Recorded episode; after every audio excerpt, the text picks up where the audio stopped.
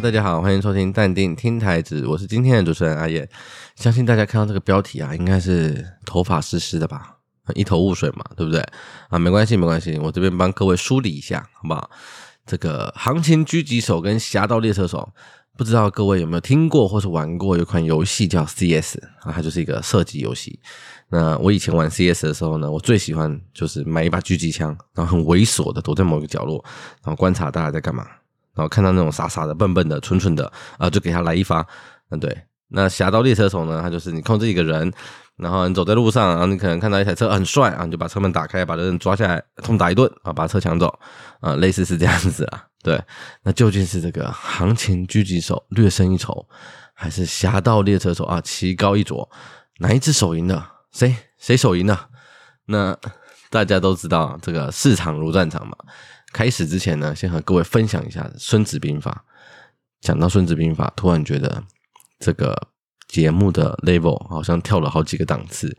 但是先答应我一件事情，不要急着关掉好吗？《孙子兵法》新篇里面有说到：“古之所谓善战者，胜于易胜者也。故善战者之胜也，无其胜，无智明，无勇功，故其战胜不特。不特者，其所措必胜，胜以败者也。”故善战者立于不败之地，而不是敌之败也。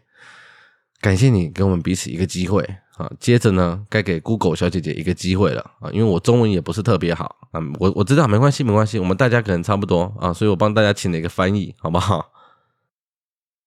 古时候所说的善于用兵打仗的人，都是在敌人已经处于可能为我战胜的情况下取得胜利的，所以他们所打的胜仗，并没有令人惊奇之处，也没有料敌制胜的名声和勇武威猛的战功。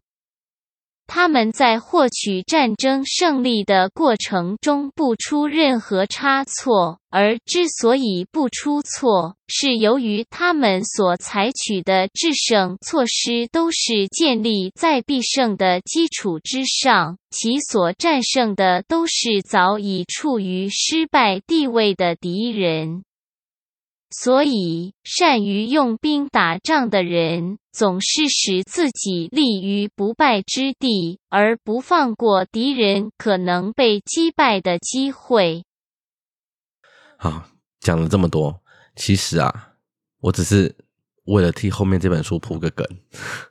我前一阵子啊，看了一本书，那这本书呢叫《一击必中的狙击手法则》，那我觉得呃还不错，所以推荐给大家啊。这不是叶配，好不好？只是单纯的一个分享的的的角度而已。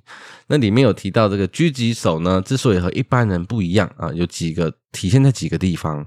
那身为这个台中四大才子之首，喜欢阅读也是很正常的嘛，对不对啊？什么书不好说？那第一个啊，胜败的关键呢，不在于工具。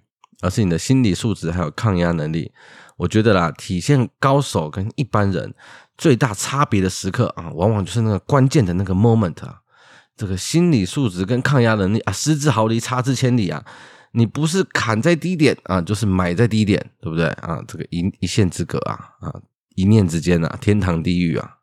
真的是差很多，差很多。那很多人觉得说，在现在这个科技这么进步，那如果你愿意的话，其实当个精准的狙击手啊，应该没这么难。那作者在访问了这么多狙击手之后，发现其实啊，这些装备的精良与否呢，并不是这个关键。为什么呢？他们之所以精准，除了因为他们能在很短的时间精算角度，那考虑所有可能变数，进而精准的评估。评估成功率以外，就是过人的耐心还有抗压能力。那其中一位受访的狙击手提到，他曾经为了一项任务趴在那边啊，趴了数十个小时，只为了等待那最值得那一发。那 Solo 西大家听过吧？啊，就是那个鼎鼎大名的那个水电工，不是不是不是，就是那个号称狙击英镑的男人索罗斯。那大家都知道他这个辉煌事迹，但是大家不知道的是。他那个机会啊，等了五年，五年呐，各位，五年呐！你要是有小孩，都快上小学啦。那这个故事呢，我们之后未来有一天有机会啊，再跟大家分享，好不好？那这个狙击手呢，也说过，就是他曾经呢，在准备执行任务的前一刻，发生了一些意外。他当时只要扣下扳机，他就可以完成任务。但是突然跑出一个小孩子，那如果你扣下去，这小孩子就死掉了。那你到底要不要扣？那最后他有没有扣呢？啊，留给大家自己去看书，好不好？我真的不是业配，我真的不是业配。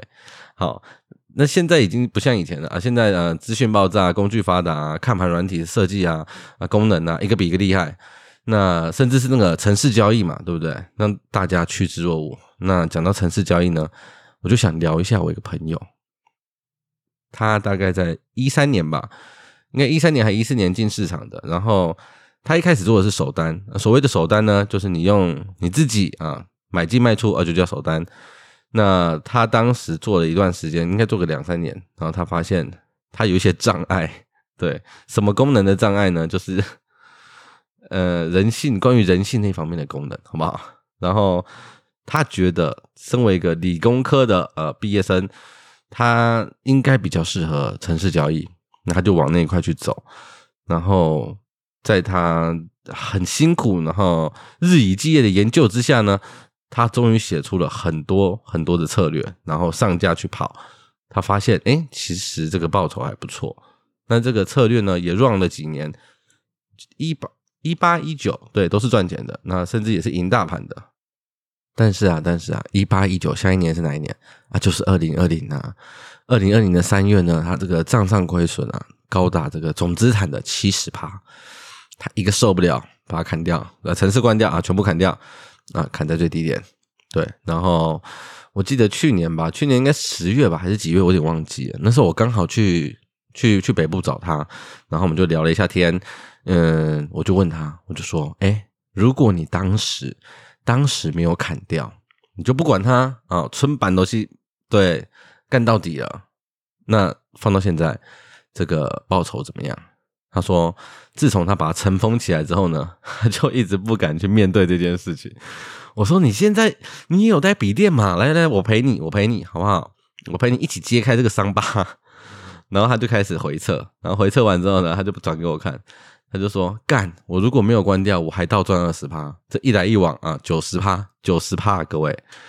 然后啊，对这个，我觉得啦，大家都知道，这个人性这一关很难过。那比如说什么啊，耐心啊，手机率啊，微博呀之类的，很难过。那有些人就会想说，那我有没有别的方式，我有没有什么样的形式呢，可以尽量的规避这些人性的弱点？”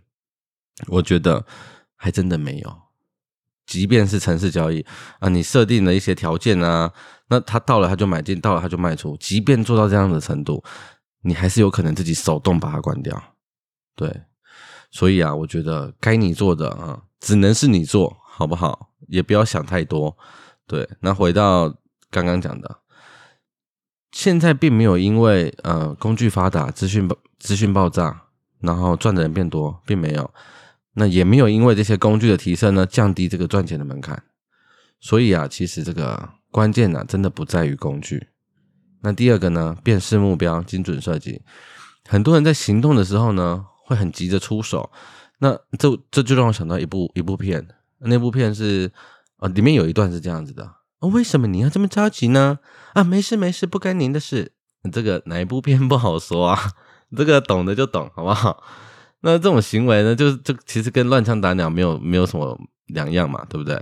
那没有成效啊，也浪费资源。那其实训练有素的狙击手是懂得抉择的，只做胜率最高的精准射击。那他们有几个步骤：第一个，你要先能辨识目标，然后评估所有可能的影响要素，拟定策略之后才是行动啊，不是东射西射随便乱射啊。对啊，那如果都能做到的话。我觉得啦，其实稳定获利并不是太难的事情。那你也可以用较少的资源换得更大的成效。那第三个，能力范围内做到最佳设计。优秀的狙击手呢，是不会等到万事俱备这种事发生，因为东风跟万事没这么熟，好不好？他们不是很常见面，他们理解这个世界啊，不存在完美的胜利。我们能做的是什么？就是在能力范围内做到最好。那机会来的时候呢，迅速行动，运用有限的资源完成任务。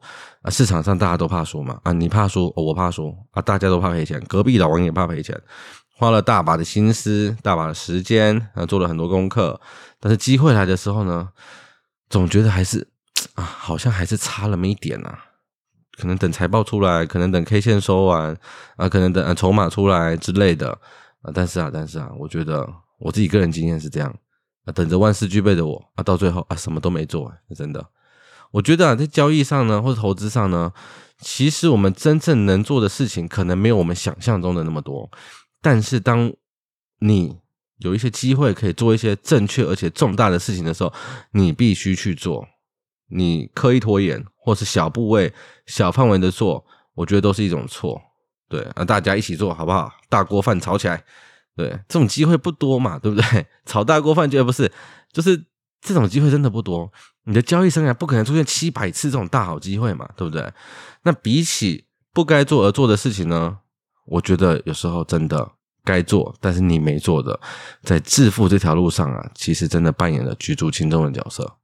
那未来啊，你也会有这种该做，但是你可能犹豫挣扎的时候啊，没关系，没关系，我在这边陪各位啊，一起做好不好？做起来。